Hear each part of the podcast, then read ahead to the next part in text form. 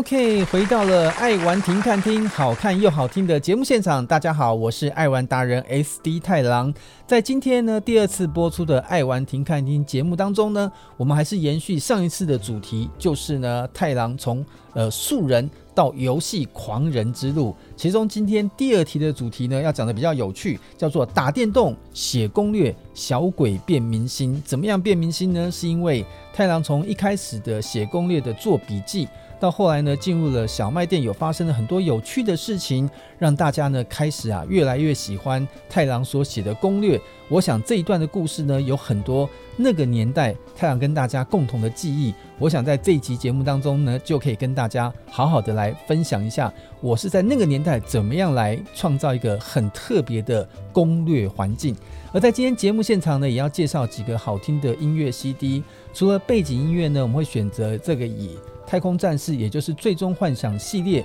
为主，他有发行过两张这个爵士乐的专辑，其中的第一张用一些轻松的气氛来带动节目的背景音乐之外，那节目中呢，今天会介绍两张主题的音乐哦。第一张呢是在东京电玩展的时候呢，太郎特别因为购物，我买到东西的时候呢，史克威尔摊位所送的这个三十周年的纪念专辑，那时候 FF 三十周年的纪念专辑封面长得是这个样子，只要是满额购物了。就送给你，所以它外面是买不到的。想要推荐里面的其中的一首好听的 FF 十，这个最终幻想时代的一首音乐。那至于后面要介绍的五段的音乐呢，就是跟这个在最终幻想的各个系列当中一些好听的歌曲，想要跟大家共同来分享，也希望大家都喜欢。所以在节目的一开始，先为大家送上的就是我说的 FF 这个三十周年的纪念特别。只送不卖的特典专辑当中，第一首好听的音乐，它就是 FF 第十代的一首主题旋律，非常的好听，由直松伸夫呃老师来所制作的，先给大家分享一下。我们等一下再回到爱玩听看听节目的现场。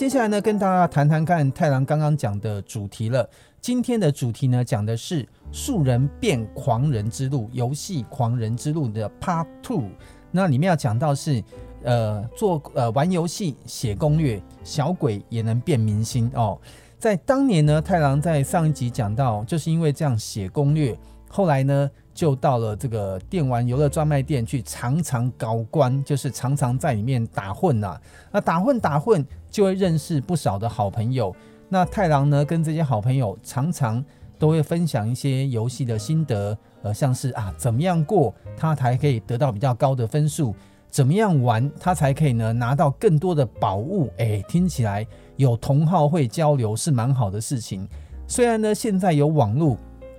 大家比较可以透过。网络的资料搜寻，或透过一些线上的社群分享，很容易找到这些新的资讯。但是太郎还是觉得，当时呢，就是可以面对面这样的高官这样的交流，还是一个非常有人情味的环境。那太郎在当时呢，写出了第一本攻略《成吉思汗》之后，当时只是自己的 memo 笔记，然后呢，叫他实战攻略本。后来呢，就觉得，哎，干脆以后玩游戏。方便以后能够再重复的玩，而且游戏店的老板也觉得你写的东西可以分享给大家，让大家玩游戏都可以玩得很容易。所以呢，太郎就决定，哎，以后呢，只要不是玩那种呃像射击啊，或者有些游戏它不太需要做备注的直觉性玩法的话，像马里欧。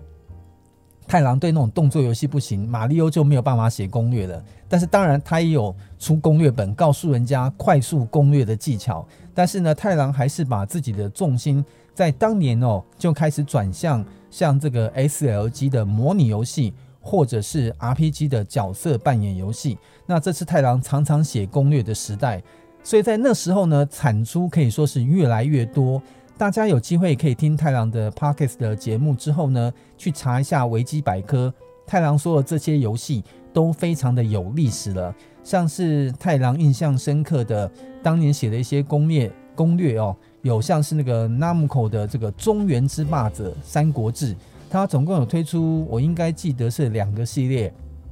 两个系列都非常的好玩。然后另外像是光荣公司的三国志系列。像刚刚讲前面写的成吉思汗、光荣的三国志、光荣的信长野望系列，然后呢，还有像是以前像桃太郎传说，甚至呢像是独眼龙正宗哦，真的太郎那时候写的很多角色扮演游戏啊，这个模拟游戏写的很多。后来呢就写到勇者斗恶龙，然后太空战士，也就是现在的最终幻想这类型的游戏，一直狂写哦。所以那一段时间呢。太郎的人生就是在国中的时候，呃，一边玩游戏一边做笔记。笔记做完之后呢，太郎会开始把它用呃很标准的纸把它腾成一份新的文件。你也知道，随手的笔记都会比较乱。那你把它腾成一份呢正式的文件，至少字迹工整，整理的内容清清楚楚，这样大家看起来的时候呢，也会觉得非常的容易。太郎就把这样一本一本的东西呢整理起来之后，就成为。当时太郎所买游戏的那家店艺华行里面，常常哦可以看得到的一些东西，所以那个时候呢，形成一种一种很有趣的文化，就是大家会习惯呢开始仿照这样的模式，然后呢会有时候会分享一些自己的游戏攻略的内容，在这个店里面跟大家分享。后来渐渐的扩散出去呢，还有更好玩的是，像当年太郎记得很清楚的话，有现在已经转型做网咖的，在那个八德路跟光复南路口的那个丽华行，当年他们也是有做电视游戏的贩卖。我记得当时呢，我们丽华行的老板呢，还把这样的攻略哦列印了，分享给其他的同业。所以后来那时候呢，就有一个传说哦，在松山区那个地方，台北市有一个易华行。常常会分享游戏的攻略书，然后很多人就开始传送。那那时候呢，其实太郎哦还不叫太郎，那时候就用本名胡龙云去发表。只是呢，那时候老板说，因为他也想跟着店里面打打知名度，所以希望我打的那个出处都把易华行给加上去。所以常常看到就是易华行带上胡龙云。所以在那个时候的社会上的游乐器的店的氛围。可能就开始慢慢的有很多人拿到了那家店所散布出去的攻略，开始呢有大家很多人也认为，诶，我玩游戏也可以把它 memo 下来，做成笔记跟记录，这就产生了一个很好的互动行为，大家就开始慢慢的有更多用文字、图像记录的方式，把这个攻略呢可以互相来交流了。太郎觉得呢，这是当时玩游戏很不错的一个现象，也能够帮助大家呢多多来攻城略地了。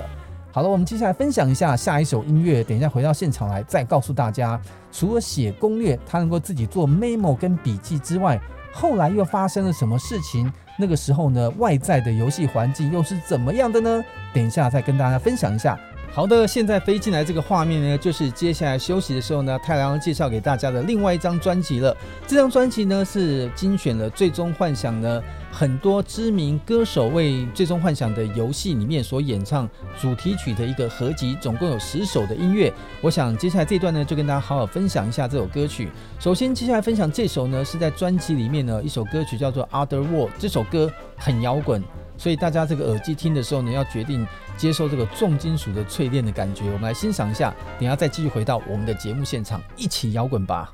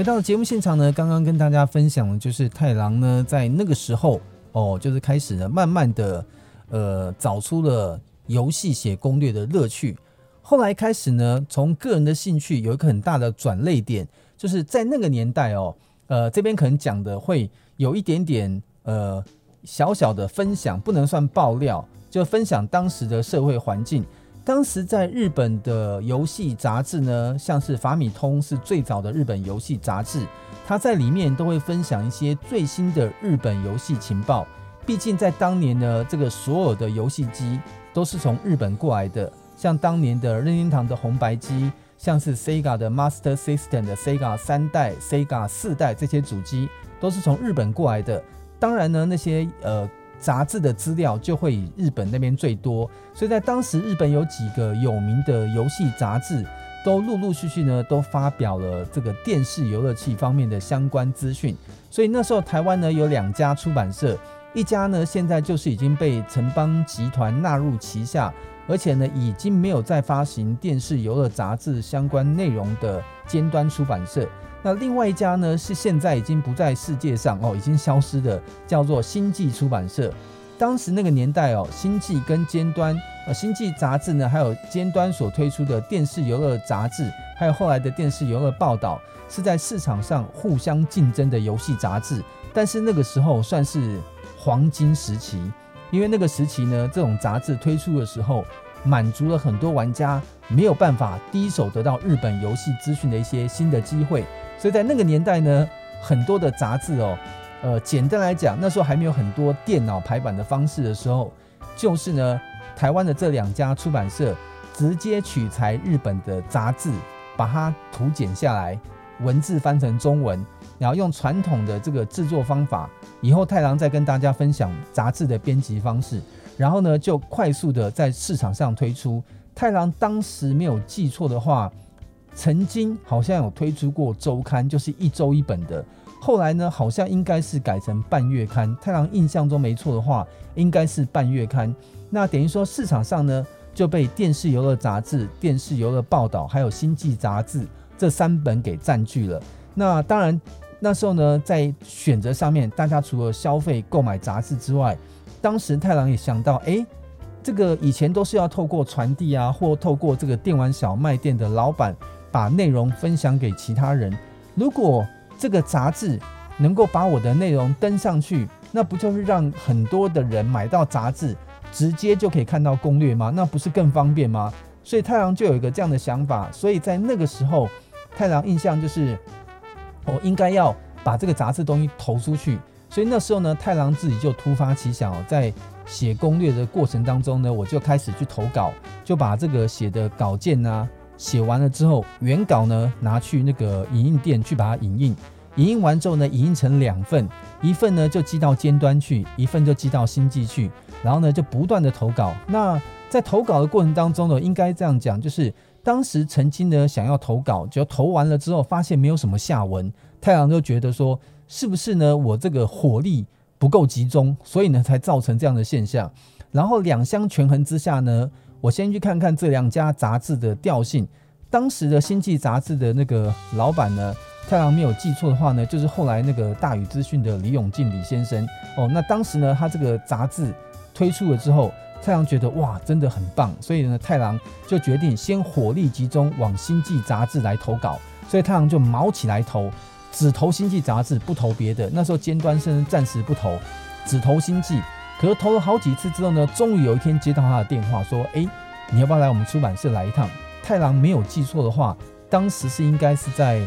呃重庆还是在中山北路上面，太郎就特别啊跑到那个地方去。那时候应该是国中生，要不然最多是高一的时候去的时候呢，那时候呃太郎还记得，呃星际杂志的这个老板呢，那时候穿得非常的清凉哦，就是可能夏天太热了，穿的是汗衫。然后呢，就跟太郎接待聊了这个很多攻略的事情。可是他可能比较惊讶的是，一看到太郎说：“哇，怎么年纪这么小的一个人、啊？”那时候应该是国中三年级啊，我认为应该没有高一。结果呢，他看了一看之后说：“你的稿子呢，我们现在因为看到你很多次的投稿，想跟你联络一下。但是呢，因为他们现在还不知道这样的内容对读者的需求，只是我很努力的投，他们觉得应该来接待一下。”然后也希望说，我继续的创作，有机会的话呢，他们可以看看这样的内容适不适合放在杂志作为专栏。后来呢，我就我就结束了哦，简简单来讲就结束了。后来几次之后呢，我也觉得说，哇，既然人家已经算是婉转间接的还没有办法把内容分享上去，我是不是开始改着去投给尖端试试看呢？所以从那时候开始哦，我就开始把稿子准备投给尖端。那尖端呢？当时投他有一个主场优势，因为毕竟他当时呢一口气做了两本游戏杂志，那杂志里面呢，他也希望有一些原创的内容，不是只是日本的翻译稿件。所以呢，后来太郎不断的投稿之后，有一天呢，哎，尖端当时的一个编辑呢，现在也还在尖端出版社里面，叫做陈西方陈总编辑。哦，这边先讲个外传，大家常常在讲，有很多游戏的名称都是我取的，其实就是刚刚讲这位陈西方陈总编当时取的，像是大家所熟知的《太空战士》《勇者斗恶龙》都是他取的，请大家不要再说太郎你取的这个名字。基本上为什么取这个名字呢？以后也有故事我再分享。但是我先借由这个节目强调一下，不是我取的，是出版社取的。那为什么这样取？因为真的很好笑，容许我当做一个梗，下次再跟大家分享。当时呢，我投了尖端之后呢，有一天呢，尖端这个负责游戏杂志的编辑，也是我们业界的名人，叫宋明义宋先生。当时呢，这个尖端出版社的地址呢是在济南路那个地方，地方不大。我记得二三十平。有一天，他们就叫太郎到这个济南路，然后呢去交流沟通一下，才发现那时候呢，太郎去的时候还不太敢一个人去。你也知道吗？当时太郎年纪小，人长得又瘦小，然后在那种情况之下，当时呢总觉得啊，去见陌生人，爸爸妈妈说不要随便跟陌生人走，我会怕。所以呢，后来我就找着。易华行的老板跟我一起去，那时候易华的老板陈仁松先生我还记得很清楚，一起去，所以当时呢算是奇遇记，等于太郎跟着易华的老板一起到尖端出版社去跟他们总编辑来面谈，然后呢他们就说他们看了我的投稿觉得很不错，而且呢他们也问我说，你的稿件有没有投到其他地方去，容我那时候说个实话，没有，我没有投，我这一心一意。只想投尖端哦，所以呢，那时候说你既然这么矜持的话，我们是希望说以后你的杂志的攻略都只投给我们，其他人就不要投了。那以白话文讲就是，以后新进你就不要投了，就投给我们就可以了。我想那时候呢，因为我很想争取这种内容发表的机会，既然有这个机会，当下就答应他说好，以后我就只投尖端。他说好，那我们也会把你投的稿件之后呢，会严格的审视，一旦确定内容 OK。也也杂志上也有相关的专栏规划的时候，我们会在最快的时间内推出来。那事实上呢，就是因为这样的原因跟因素，太郎呢终于得到了第一次把文章发表的机会。而且当时呢还很妙的就是，当时我第一个发表的攻略在杂志上，太郎如果没有记错的话，就是那份影印的稿件。你看出版社多神奇，我都已经是手稿所影印的影印稿，他们在呢有一些的。指令啊，文字啊，他们重新去 key in，重新打字，重新去帮我绘图了之后，把完整的内容变成一本别册，然后呢，第一次用别册的方式呢，夹在杂志里面发表。那时候呢，太郎的成吉思汗等于是回溯，终于登上了杂志的发表的舞台，也就是正式在全国的杂志上可以看得到了。哦，那时候太郎真的觉得光宗耀祖啊，那个年代电玩不能说的年代。真的是觉得很荣耀，然后呢，终于杂志也发表出去了。一时之间，我也我也在发表的过程当中，既然有老板陪我去嘛，他也说可不可以把店的名字也登上去，所以那时候才会有店名跟太郎的名字胡龙云一起登在发表的杂志稿件上面。这个有趣的事情出现，那之后又发生什么有趣的事呢？当然以后要量产，我也跟老板讲，叫我帮你打广告不能白干啊，所以呢。你要免费供应我游戏玩，哎，那老板也想，我怎么可能免费供应你，对不对？要供应也要互相有点代价，所以后来呢，太郎就跟他达成一个共识，我去易华行里面打工。那时候呢，我一想也不错啊，从来呢当一个玩家没有去店里面卖过东西给别人，再加上呢太郎有一点点对游戏的热情，可以凭借着三寸不烂之舌，学着以前老板把东西卖给我那个本事，把游戏卖给人家，我觉得蛮好的。所以当下就达成了这个 deal 的条件，我去打工，你免费给我玩游戏，让我写攻略，这个成长就从打这个打一个工开始正式的迈开了。好，让我们先休息一下，不好意思，太阳最近那个喉咙不好，但是要大家要忍耐，因为实在是最近录影太多了，但是还是希望跟大家每一周能够分享很多的新资讯。接下来呢，给大家送上这首音乐呢，也是呢一首非常好听的歌曲，是在。FF 四最终幻想第四代里面呢，由伊田惠美所带来一个《爱之旋律》，是在这张呢《太空战士精选专辑》当中的第七首歌曲，也非常的好听。我们来欣赏一下。听完之后呢，回到现场，太阳再跟你们分享一下，到底呢，在这个之后又发生了哪些有趣的事情，让大家觉得哇，真的是人生想到就觉得很有趣。我们来准备听听看这首伊田惠美所带来的歌曲。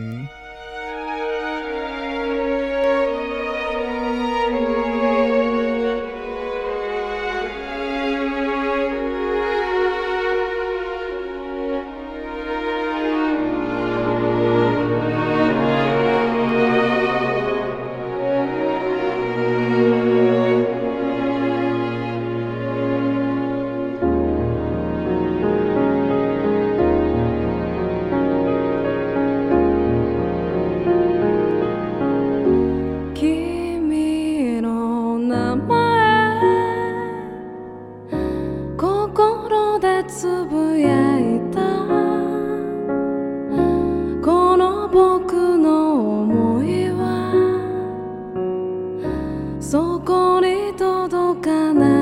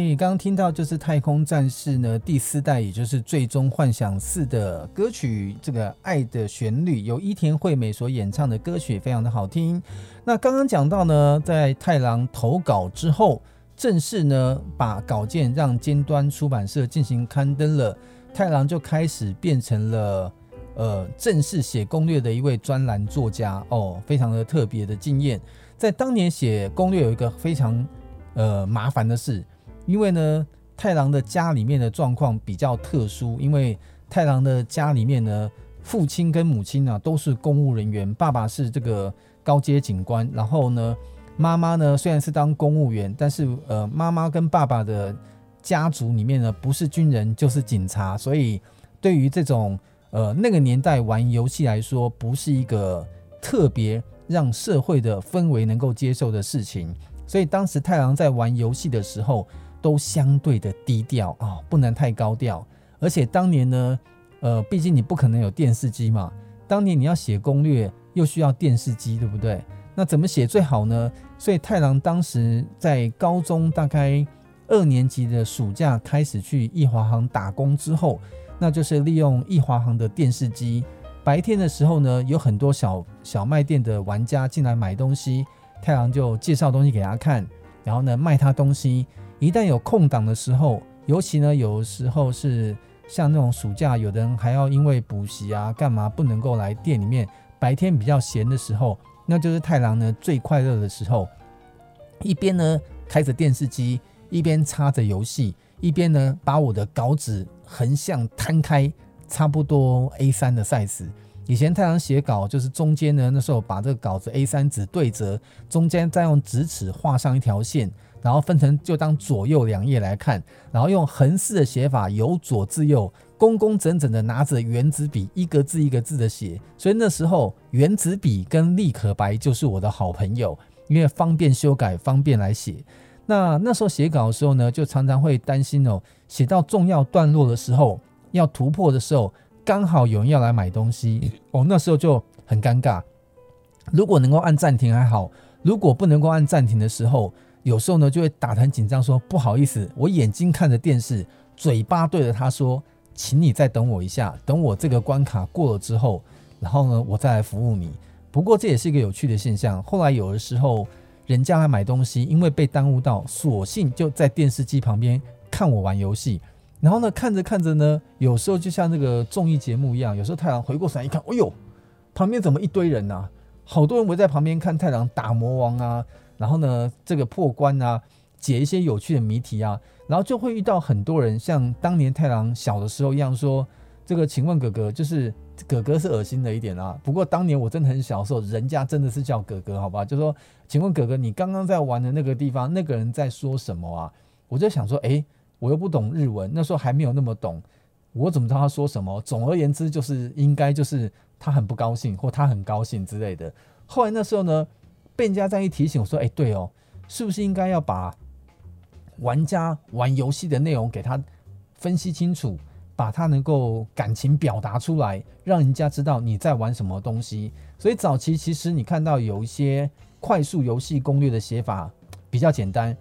请你去拉特达姆城找城边左边算起来第二个房子的老先生，跟他讲话，然后讲完之后。”他就会给你一把钥匙，你再拿到右上角的洞窟去，把那个门打开之后，打败里面的魔王，就可以得到破关的宝物了。以前的攻略就是这样写的，你会觉得这个攻略呢讲得清清楚楚，但是四个字毫无感情，因为很清楚，但是你不知道这过程当中它发生了什么样的故事，所以太郎后来就觉得我应该多了解游戏的内容，所以那时候太郎呢在写攻略过程当中。有店里面有一些呃很厉害的人，像太郎在上一次提到过，有一些高材生哦，他们有自己在外面去学日文，就会请他们来翻译一些内容的文字，让太郎知道这个剧情的情况。那当然，太郎这个人比较喜欢加油添醋，就在知道情况之后呢，在里面好好的把他再描写出一些爱恨交织的故事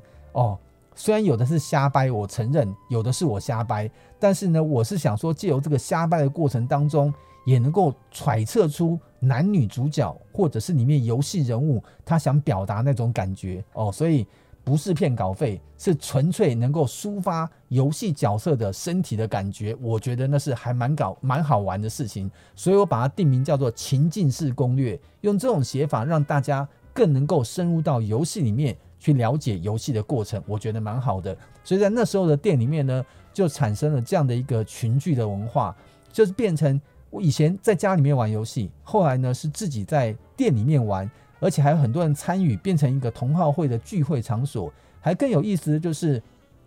有时候白天毕竟在家里面呢，到打工时间点还是有限制嘛，就是诶，这个时候好像讲有点怪怪，那个时候这样打工算不算童工啊？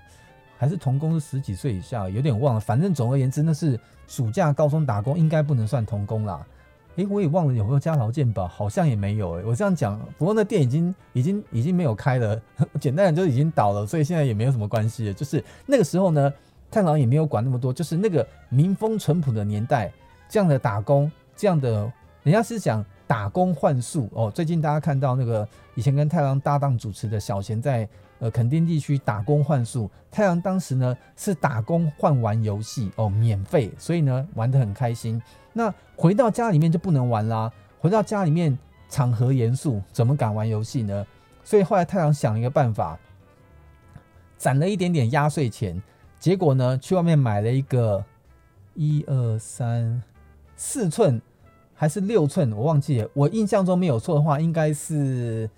六寸到七寸之间的，不可能七寸那么大，应该是四五寸之间的迷你黑白小电视，大概电视荧幕差不多就这么大哦。呃，一个扑克牌，两张扑克牌合在一起的大小再小一点点，大概是两张扑克牌合在一起五分之四的那个大小的电视荧幕，不过是黑白色的哦，因为很贵，那时候记得买也要好几千块，我就买了一个黑白的小电视，藏在我的房间之中。只而且是藏在床底下，等到晚上夜深人静，家人都就寝的时候，然后呢，我就赶快把电视搬出来，放在桌上写。可是又觉得不安全，万一半夜爸爸妈妈爬起来要帮你盖个棉被啊，要干嘛？而那个时候不可以锁门，对不对？为了安全起见，我就把那个电视放在棉被里面。所以到了晚上的时候呢，我就在棉被里面放了一个小台灯。然后呢，开了电视机，然后呢，在里面放上了稿纸跟笔记本，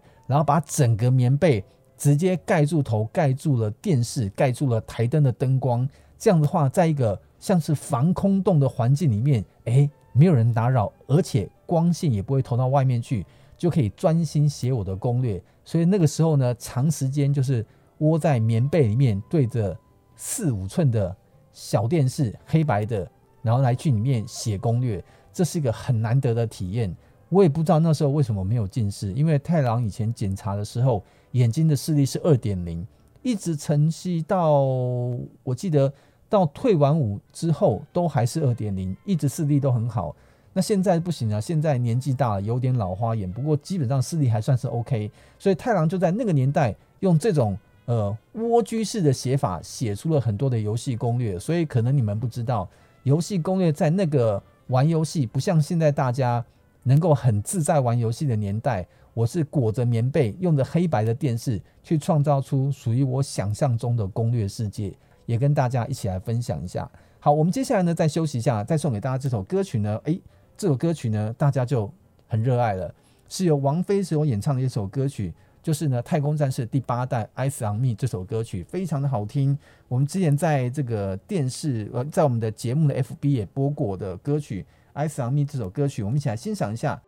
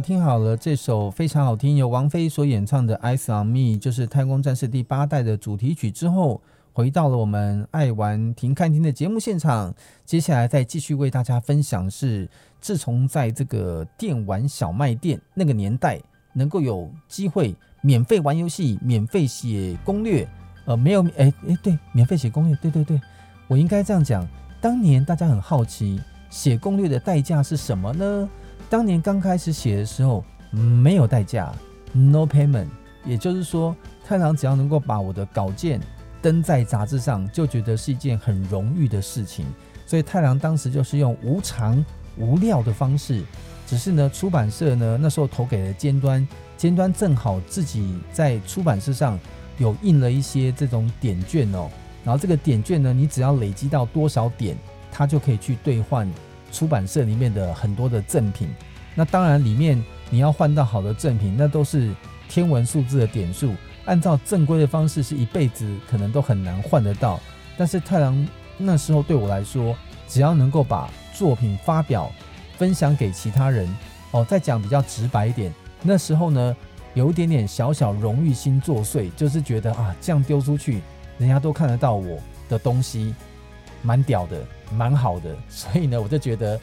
有没有代价，那时候压根都没有想过。你想想看，一个高中的小鬼头，哪知道人世间的。人世间的要怎么讲呢？多讲了会得罪人，不讲又有点奇怪。应该说那时候我只是不食人间烟火，哪知道那时候的出版环境，原来写书是可以换钱的哦。所以后来呢，太郎就没有在意那么多，不断的持续写，勇敢的写，毛起来写。所以呢，从模拟游戏写到角色扮演游戏，后来呢还写到了，我记得还有写到很多。是属于像是那种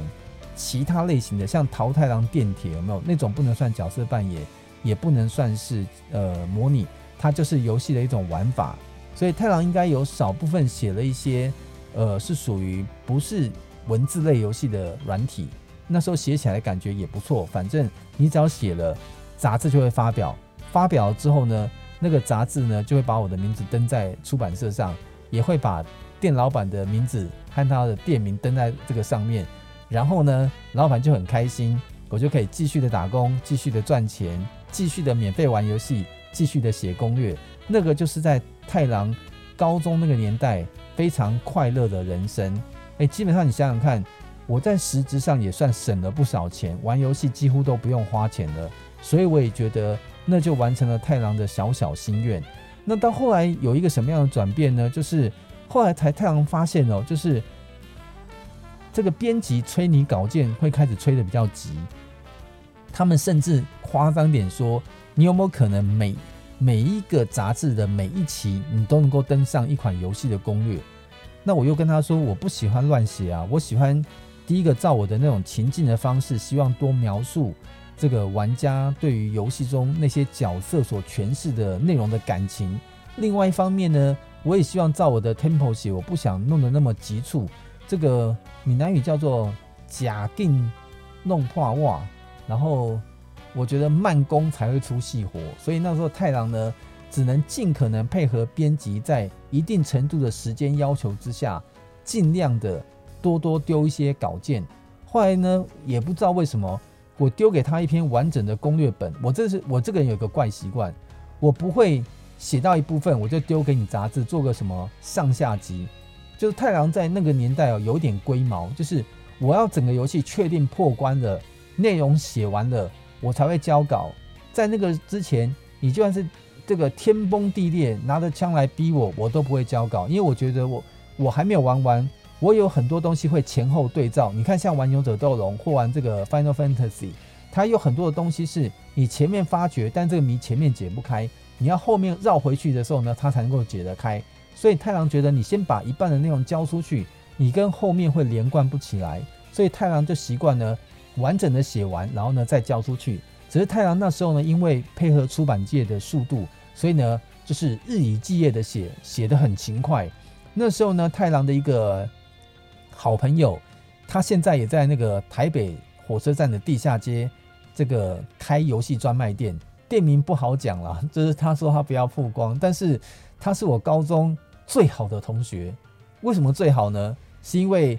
在当年那个年代，我讲过了，不是一个像现在各位呃观众或听众朋友们觉得玩游戏有什么大不了，很健康的一个娱乐。甚至我爸爸妈妈本来也都玩游戏，我们那个年代真的没有。大家你太幸福了，你知道吗？所以呢，在家里面我要用四寸黑白小电视窝在棉被里面玩。那到学校怎么办呢？学校又不肯把电视机搬到课堂上，对不对？那容许太郎呢讲，就是有些自习课啊，或者是高中你也知道，有时候会有些很混的老师，上上了一一段时间之后，差不多都教完了，他到课堂上说：“哎，这节自习你们自己忙。”他就看书去了，就坐在讲台前面。那时候呢，底下的同学如果趴着睡，算是给面子；那还有更多人就干脆在那边玩来玩去。那太郎呢，还是保持静默的心情，因为太郎的习惯就是，你也知道，在棉被里面写稿件很难写，通常只能做笔记。所以呢，太郎会把笔记带到学校去。所以呢，等到今天，哎，判断一下，哎，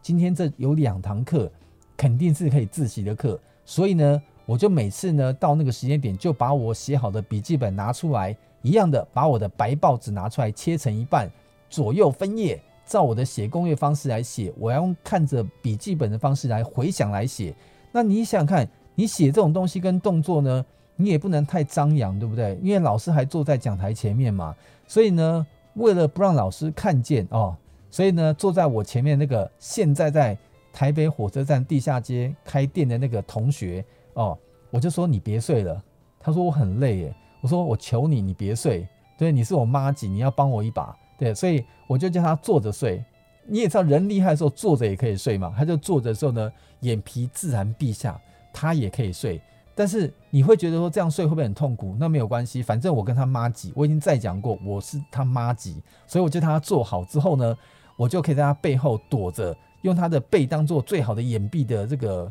工体，然后开始来。写我的攻略，因为他被挡住了桌子嘛，老师就看不见我了，我就可以在后面专心的写我的攻略本了。所以呢，因为他那个背影哦，就让我想到了朱自清。朱自清他爸爸那个背影是换到了橘子，我的背影呢是换到了攻略。所以他的背影呢，哇，很结实、很大、很宽，就跟他现在体重一样。所以他就是阻挡了之后，我终于可以好好的在念高中的时期点。我还可以出书生气吧，而且在学校里面写的时候又不用遮遮掩掩，对不对？比在家里写的自由度更高一些。所以那时候就在他的帮忙之下出了不少的书籍，但是我没有让他白白白干这件事情哦。就是我在那个每一次攻略后面都会有一些助力人员啊、协助人员里面，就把他名字给放上去。我后来登杂志说：“哎，你看我把你的名字放上去，够体面吧？”然后呢，他后来不讲还好。他后来看了之后呢，说：“你这是什么意思？”他说：“撰稿者胡龙云，然后呢，那个什么赞助易华航，因为赞助你游戏嘛。然后你后面写的是背景资源，然后呢，叉叉叉的名字。他叫我不能讲名字。什么叫做背景资源？我说因为你是坐在那边睡觉，你的背刚好当做我的景物挡住了，所以你是背景资源。他说你这样写不够体面啊，好歹也写个什么。”联合撰稿啊，我说那不行，稿子不是你写的，所以只能最多最多写背景资源。他说好，那我最低标准写协力可不可以？协助帮忙出了一点力。嗯，我说好，可以，协力可以接受。所以后来呢，我在只要是有他的背影协助的攻略完成的时候，都会在结尾的协力上面写上他的名字哦，就是那三个字哦，不能讲，但是我只能告诉大家，他现在在台北市地下街。那边呢，开了一家店，非常厉害哦，营业额很高，有多高？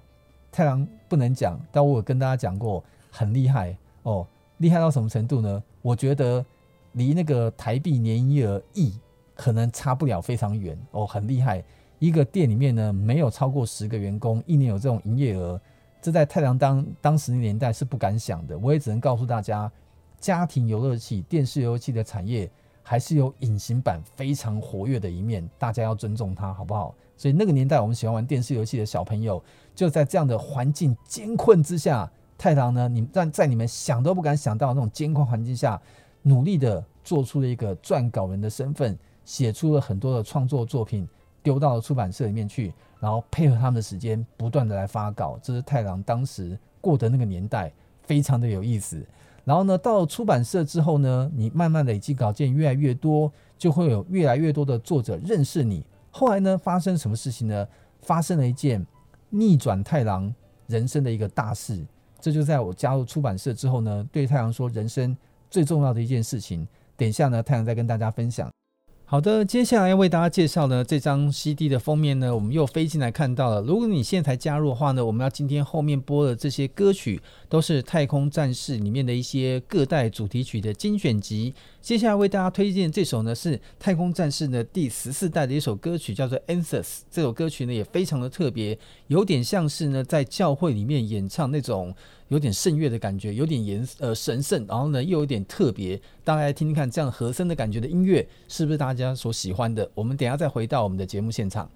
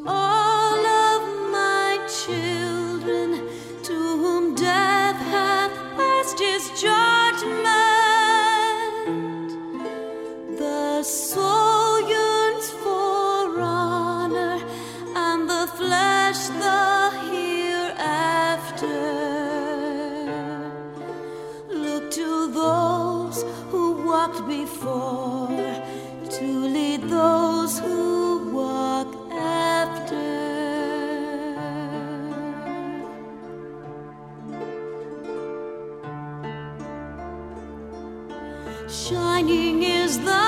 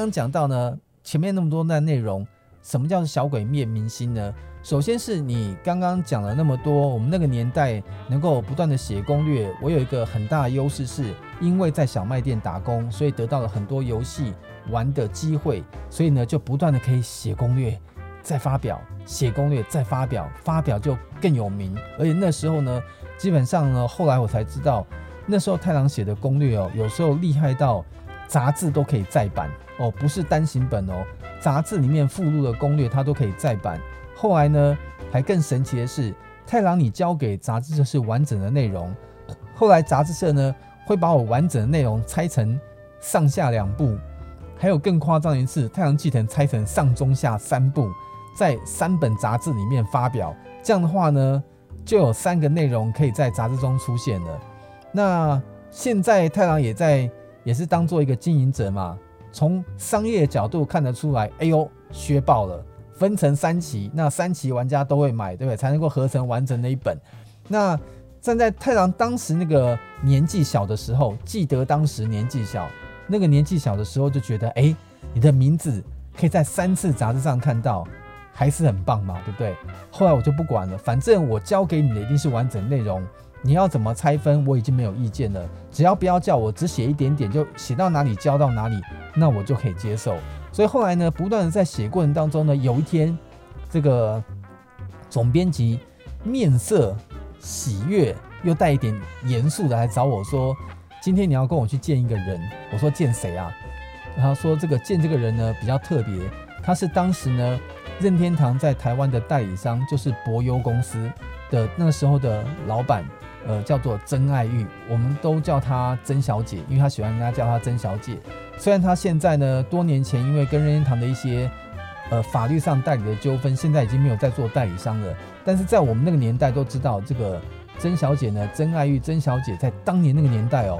我记得没错，她独带了任天堂将近快要二三十年的时光，你就可以知道她所累积的动量有多么的强大。当时就说呢，因为过去呢，这个出版社呃，透过这个曾小姐跟日本的很多有名的电玩杂志出版社。开始慢慢有一些交流，也开始呢取得了正版的一些授权，开始做正版的电视游戏杂志了。那时候呢，因为需要很多这个曾小姐的帮助，所以当年呢，曾小姐突然找我们说有一个跟攻略有关的事情，想要找你们合作。我有在注意看你们写的攻略书当中，有一个作者就是胡龙云，你把他找到我那个公司来，就在那时候是在民权东路。那个圆环那附近的公司说，我我们有一个重要的任务要交给他。我想说，诶，什么重要任务啊？我那么我又不懂，那那去见这么大咖的人，我有什么有什么样特别要注意的地方吗？那出版社说他们也不知道，我们就一起去见了。见的时候才知道呢，当年哦，因为太郎写的这个《勇者斗龙》的第四代攻略，在当时的这个任天堂的红白机时代。勇者斗龙的第四代算是勇者斗龙的系列里面当中最后一款在这个 Famicom 就是红白机上发表的游戏。那到后来第五代的时候呢，就是在超级任天堂就是 Super Famicom 上面发表了。当时呢，超级任天堂即将要发表这个勇者斗龙的第五代，所以当时他们觉得说，如果能够透过像这么好的一个攻略表达的方式，把它用攻略连载，能够在杂志上发表，既可以达到促销的目的，也能让玩家了解到游戏的内容。尤其我们都知道，很多玩家们都说，《勇者斗龙》第五代呢，可能是在我们那个年代无法超越的神作。里面所描述的两代父子之情，让多少人在玩游戏，后来看了太郎写的那个情境攻略之后，我只能说就差哭瞎了眼睛，因为故事真的非常的感人。所以当时呢。在还没有写书之前，我到了那个出版社，跟着一起到这个任天堂去之后，才知道要接的是这么艰巨的任务。他们要写《勇者斗龙》第五代，而且当时有一个非常难得的机会，为了希望呢能够让这个游戏发行了之后，攻略能够早点面世，带着大家去体验，所以任天堂特别跟我们商量了，就是他可以提早一个月把《勇者斗龙》第五代的。罗卡就是没有外盒包装的罗卡交给我，但是我们必须要切结，不可以流到市面上去，因为当时市面上的盗版的产品真的太多了。所以太郎呢，当然义不容辞，就把那个卡带拿下来，然后呢签了这个保密契约，然后呢就把它拿走了。那当天呢拿这个卡带的时候呢，是先去拜访任天堂，拜访完了之后呢，隔一段时间就可以去拿卡带了。拿卡带那一天哦，太郎就没有拜托出版社。带着我去，反正我自己去就可以了。那个曾小姐说，你有一个时间，这个时间来，我们会把东西交给你。我就是请我刚刚讲那个美丽的背影，我的同学哦，骑机车带我过去那边拿卡带。那时候拿了卡带之后呢，真的是无比的兴奋。我是全台湾第一个拿到《勇者斗龙》第五代罗卡的游戏玩家，所以那时候拿到之后呢，我就说我要生命来捍卫这片罗卡的卡带，因为它如果流出去了，或者是它弄坏了，那那就很多事情会很麻烦了。所以那时候拿到这个卡带之后呢，比较尴尬是我连在那个电玩店的专卖店都不太敢拿出来玩，因为在营业的时间，你把《勇者斗龙》第五代放画面出来，那应该会惊爆所有人，因为大家那时候都非常的期待这一款，呃，光预告就知道是这样的感人剧情的内容，很期待这款游戏，又是超级任天堂上超级大作《勇者斗龙》系列的第一款作品，所以太郎只有呢很辛苦的回家继续用我的黑白电视在家默默的写。只是到后来呢，《勇者斗龙》五代发行的那一天，因为太郎已经玩了超过一个月的进度，故事呢也写的比较多了，所以呢内容上面呢当然就变得比较方便了。那后来呢，在故事的过程当中也铺陈了很多的剧情啊，大家也都非常的喜欢。那当时呢，在写这个书的时候呢，还有一段小小的插曲，就是太郎在写这个书的时候呢，已经是很高中。刚毕业完没有多久，就已经写了这本书之后，也进到出版社去正式的工作了，一直写一直写，然后呢，在那么多年下来，写过七八十本的著作，然后一直到后来呢，在呃进到高中毕业，直接就没有去当兵，直接就进入到尖端出版社任职，一直不断写攻略，一直写到接近十九岁快要当兵的时候呢，才接到这本攻略书，所以他是太郎在当兵之前最后所写的一本攻略，所以太郎一直写到呢。太郎还记得，应该是民国八十一年的十二月七号，我写到民国八十一年十二月七号的当天凌晨两点多，把这本书写完，把所有的文件、美工、图档交到了文编、美编他们的手里，我就直接冲回家，因为我那天早上九点就要正式当兵，也就是说，我几乎呢一两个月都窝在公司里面。把这本《勇者斗龙》第五代的上下集的大典完全的做完之后，我在当兵的当天早上完成，赶回家只是换了衣服、洗了澡，就直接去松山火车站当兵去了。这也算是当年太郎在写《勇者斗龙》第五代当中一个非常让人家印象深刻的机会，也让太郎呢在当兵之前用《勇者斗龙》第五代画下了完美的句点。那后来退完伍之后呢，又发生了很多有趣的事。也让当时的社会环境啊，太阳觉得游戏的氛围啊，又有了非常大的改变。很多现在在看或听爱玩听看听的朋友们，可能都很难以想象到二三十年前那时候的游戏环境跟氛围是这个样子啊。那没有想到呢，在当完兵之后，因为很多环境的改变，游戏产业也起了非常大的变化。我想下一次呢，我们的第三集的节目当中，太阳再继续跟你分享我的。游戏狂人之路，同时呢，也让你分享当时太郎可能在你们没有参与，或是你身处在那个年代当中，更多的一些有趣的游戏新鲜事。希望我们下次再见的时候呢，大家依然能够聚精会神来分享我们这个有趣的节目。不管是用看的，不管是用听的，大家都会觉得很棒、很好听，也喜欢你们。给我一些更多的建议，更多的留言跟分享，让太阳知道呢，你们希望有什么样好的事情，也可以跟大家一起来沟通。那当然，如果你喜欢我们的话呢，其实在我们的 Facebook ACG 万玩咖，我们有 YouTube 的频道，我们有 FB 的粉丝团，也会有一些呢是影像类的节目，像是每个礼拜。二都会更新的爱玩 Now News 啊，还有我们的爱玩大世界啊，还有爱玩停看听这样的影音的 Podcast 的节目啊，我们都会不断的制作出一些有趣的内容。如果大家有更多好的意见跟分享，甚至跟我们一起来怀旧的话，太郎也非常希望跟大家参与讨论，甚至呢来回答一些呃观众或听众朋友们的一些问题。太郎刚好借由这个频道可以跟大家来沟通，也希望大家都能够喜欢这个节目。在我们的节目的尾声，送给大家一首好听的歌曲，也是在 FF 系列当中呢。其实要问太郎啊，除了王菲的《爱桑尼》以外呢，太郎最喜欢就是这首由白鸟一美子在《太空战士》第九代《最终幻想》第九代所演唱的这首好听的主题歌。大家听到了这个歌曲，应该也会有一种跟王菲不一样特别的风味跟感动。太郎也就推荐给大家，是在这张的专辑当中的第二首歌曲，非常好听。希望呢，下次跟大家见面的时候，大家能够聚精会神。我们继续爱玩停看听，拜拜。